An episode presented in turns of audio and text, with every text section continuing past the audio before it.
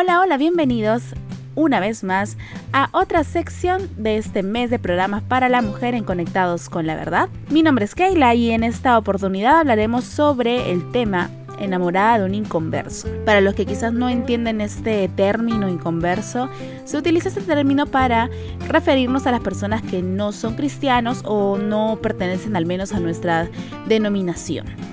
Y sí es un tema importante porque, y esto ya creo que es un tema general eh, llega a una edad en donde empezamos a, conocer, a salir quizás ya del colegio o de nuestro círculo de familia y amigos para poder incursionar ya sea en nuestra carrera, en la universidad, en el instituto y empezamos a conocer personas fuera de nuestras congregaciones. Empiezas a conocer a personas, empiezas a tratar con nuevos chicos y es ahí donde a veces como que un chasquito se nos prende en el corazón y conocemos a alguien que quizás no comparte nuestra fe, pero empezamos a darnos cuenta que tenemos química, que nos llevamos muy bien, que conversamos mucho, que no sé, por ahí uno que otro trabajo grupal y, y me doy cuenta que estoy muy cómoda estando con él y empieza la preocupación.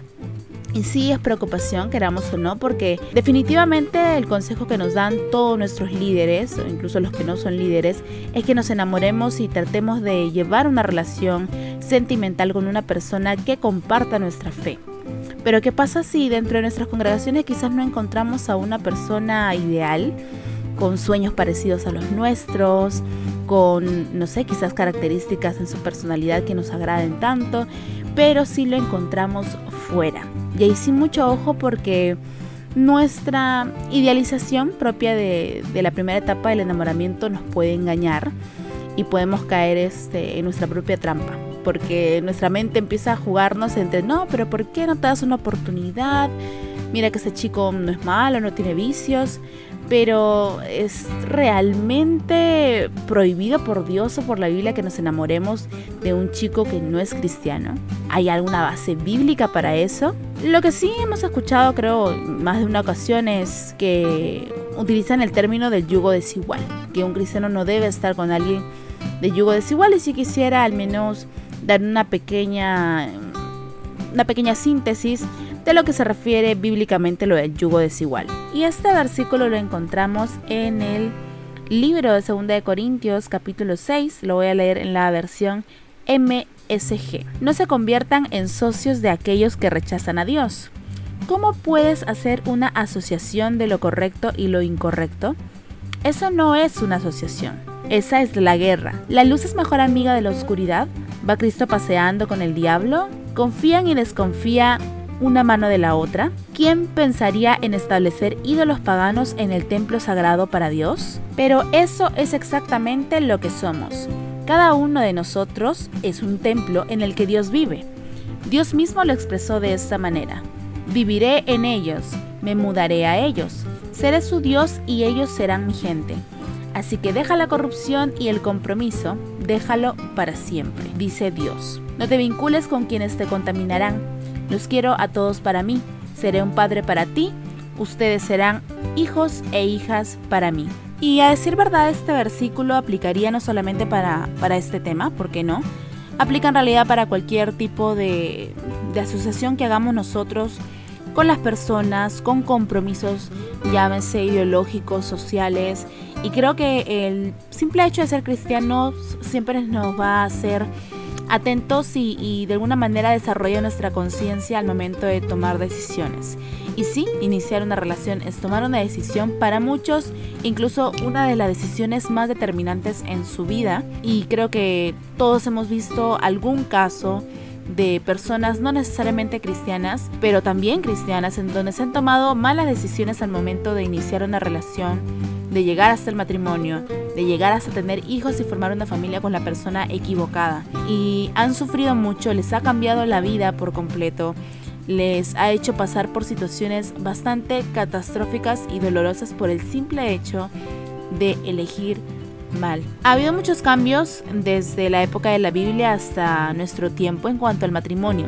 Y sí, hablo de frente al matrimonio porque creo que como cristianos no podemos tomar una relación como un juego. Y tú me dirás, no, que la exagerada que eres, que anticuada que eres. Y no, no va por ese lado de, de lo anticuado. Yo creo que el simple hecho de respetar a un ser humano como es tu pareja no tiene época. Ninguna persona merece ser tomada como un pasatiempo.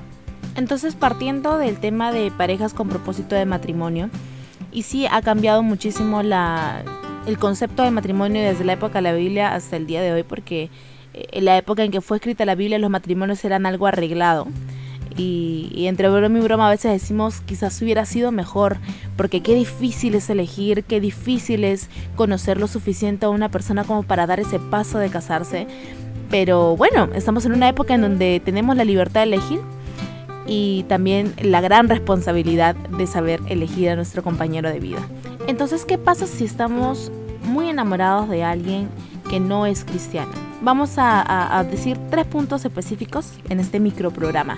El primer punto específico es presentarle el Evangelio y hazle razonar por qué cree lo que cree. Todas las personas creen en algo. Si esa persona quizás no es cristiana, entonces es católica o es de otra religión. Y quizás ni siquiera es de ninguna religión, quizás es ateo, es agnóstico. Bueno, siéntate y pregúntale por qué cree en lo que cree, porque incluso hasta el ateo cree en algo, creen que Dios no existe. Esa es su creencia, entonces siéntate y trata de entender un poco por qué cree en lo que cree. ¿Por qué digo esto? Muchas veces escucho casos en donde me dicen, oye, pero conocí a este chico que es católico, y yo les pregunto, ¿tú le has preguntado por qué es católico? Ah, no, no sé, y cuando van y le preguntan, no es que mis papás fueran católicos y, es en el ambiente donde yo crecí, no conocí otra cosa más, solamente conocí mi ambiente católico y, y es mi forma de acercarme a Dios. Y muchas veces en esos casos uno le presenta el Evangelio, uno le presenta el cristianismo, por qué creemos los cristianos en lo que creemos, impacta sus vidas y llegan a ser cristianos. Y aunque mi recomendación jamás sería que conviertas a un no cristiano en cristiana para poder estar con él, porque creo que sería un pésimo consejo, lo que sí te invitaría en todo caso es a, en lugar de verlo como una posible pareja, míralo como alguien que no ha conocido el Evangelio. Y creo que dentro de todas las labores como cristianas que tenemos tú y yo es presentarle el Evangelio a todas las personas. Preséntaselo, cuestiónale por qué cree en lo que cree, por qué no cree en Dios si no cree en Dios, por qué es católico si es católico. Y desde ese punto yo creo que tu panorama se va a abrir muchísimo para tomar una mejor decisión. El segundo punto más que un consejo es una alerta.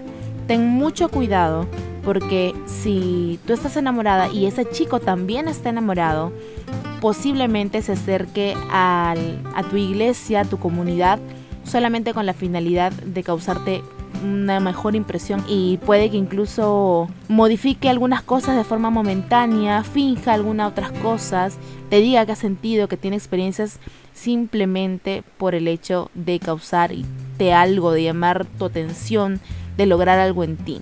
Y en esos casos es muy peligroso porque cuando el cambio no es genuino, sino va orientado hacia buscar algo a cambio de parte de nosotras, podemos salir lastimadas, eh, podemos estar con alguien que no se está mostrando tal cual como es. Y sobre todo podemos sufrir en un futuro, porque estar al lado de alguien que miente para conseguir algo siempre va a traer consecuencias a nuestra vida. Así que mucho ojo con eso. Y por favor, no creas en ese floro barato como le decimos acá en Perú. Todos los mundanos que he visto acercarse a mí, hacia amigas cristianas, siempre vienen con el mismo floro. Es que tú eres diferente, es que en ti veo cosas que no veo en otras chicas, en que es que veo que tú te vistes diferente, que tú te comportas diferente, que tú actúas diferente. Chicas, somos diferentes y lo vamos a hacer siempre. Si somos verdaderas cristianas, vamos a ser diferentes. Pero no necesitas que alguien te lo diga para sentirte especial, que no te deslumbre las palabras de esos hombres, porque de hecho, y créame, no importa cómo sea tu apariencia física, vas a traerle a los hombres mundanos por el simple hecho de ser diferentes. Ten mucho cuidado que esas palabritas mágicas, que esa mm, forma de endulzar nuestros oídos, nos muevan y digan, ay, es que soy diferente para él. No, no, no, no, es floro barato. Como tercer y último punto, ya dijimos al inicio que debes cuestionarlo a él, ya dijimos que te cuides, pero viene la parte más importante, cuestionate a ti misma. La pregunta vendría a ser, ¿qué es lo que yo busco en mi pareja? Analiza todo lo que conlleva para ti tener una pareja Y en esa parte sí es muy importante entender que una pareja no nos llena de nada, no viene a cumplir nuestros vacíos que nos dejaron quizás un padre ausente, una madre maltratadora, una familia tóxica, no viene a resolver nuestra vida, no viene a completarnos nada porque ya estamos completas en Cristo Jesús, no viene a cumplir nuestros caprichos porque para eso nosotras trabajamos, no viene a hacernos compañía porque no es una mascota. Entonces, ¿para qué quieres tú tener una pareja? Si ya lo pensaste y tienes una idea clara y para cada una va a ser una respuesta diferente. Para algunas quizás va a ser porque tienen un llamado más misionero necesitas a alguien que te complemente en eso, en esa misión que Dios te... Quizás tienes un llamado a ser pastora, a ser misionera. Bueno, necesitas a alguien que te complemente para eso. Si quizás tu meta son otras, es crecer profesionalmente, eh, tener a alguien con quien hacer labores sociales, por ejemplo para las chicas que aman la música, ¿no? Yo quiero a alguien que conmigo alabe a Dios en la iglesia, la vemos juntos, eh, pertenezcamos al ministerio de alabanza y cada una de nosotras va a tener una respuesta diferente según su según sus propósitos, según los deseos que Dios ha puesto en cada uno de nuestros corazones, los planes que él ha trazado en nuestras vidas. Entonces, teniendo claro ese concepto, muy, muy personal. Una persona inconversa, una persona que no va en sintonía con nosotros, con nosotras, perdón, en cuanto a nuestra, nuestro proyecto de vida, nuestra forma de vida, el centro de nuestra vida que siempre es Cristo, ¿realmente podrá ser un compañero idóneo para nosotras? Lo que menos quiero en este programa es decirte, hola, ¿qué tal? Somos conectados con la verdad y te decimos que no tengas una relación con alguien inconverso porque yugo desigual y eso a Dios no le gusta.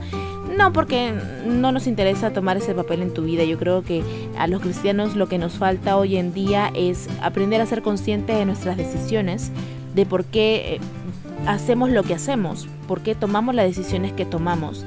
Y, no simplemente dar respuestas como que es que el pastor dice, no, no, no, no. Te dejo esa responsabilidad netamente a ti. Tu pastor es tu pastor y tiene su vida y tiene sus problemas propios de él como para que se ocupe de qué es lo que tú debes o no debes hacer. Esta decisión es netamente tuya y es por eso que es necesario que te, te autoanalices, te, te, encierres un momento en ti misma, tengas una cita contigo misma si quieres y puedas analizar muy bien cuál es tu meta al momento de iniciar una relación con un propósito de matrimonio, al momento de conseguir un compañero para tu vida. Así que nada, ora mucho si estás en una situación así Busca ayuda si tú sientes que necesitas ayuda, busca ayuda de tus líderes, de una hermana de confianza.